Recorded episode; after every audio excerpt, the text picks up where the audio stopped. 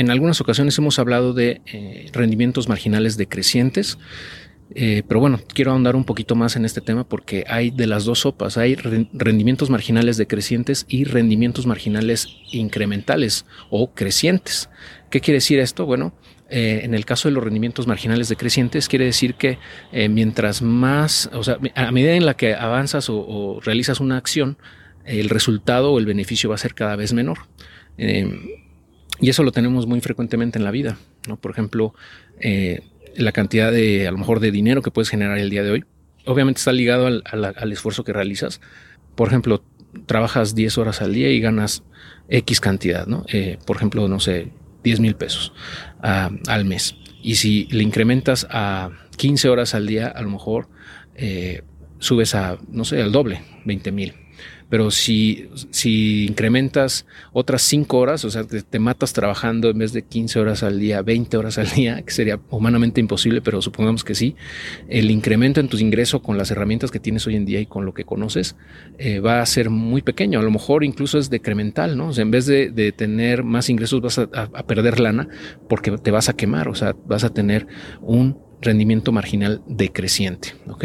Ese es, el concepto de marginal decreciente, que hay un punto óptimo, en teoría, en donde esfuerzo y, recompensa se cruzan, ¿no? Y es donde, en teoría, es el punto óptimo en donde en ese momento nos encontramos. Ahora, en la medida en la que vamos aprendiendo y vamos eh, obteniendo más herramientas, conocimiento, etcétera, pues eh, podemos tener mejores resultados con menos esfuerzo. Y, eso está genial porque puedes ganar más lana, puedes tener mejores resultados, impactar más vidas con menos esfuerzo. Y de eso se trata.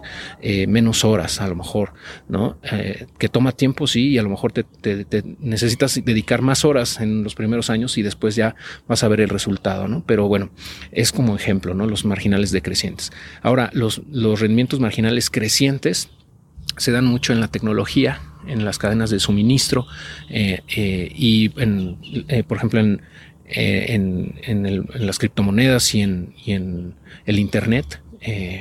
Que, por ejemplo, a medida de que más usuarios entran al ecosistema, eh, es mayor el beneficio que todos obtenemos, porque cada participante que se une eh, agrega más valor a la red de manera exponencial.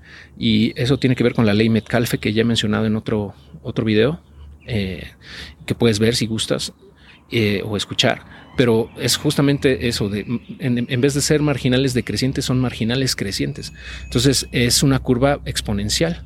Eh, que, se da en, estos, en, estas industrias y en muchas otras, ¿no? Pero eh, nada más para que lo tomes en cuenta que sí existe, ¿no? Y, entonces, mientras más usuarios, se hace un efecto de red eh, que genera más valor para todos. Eh, y también, por ejemplo, en, las comunidades, ¿no?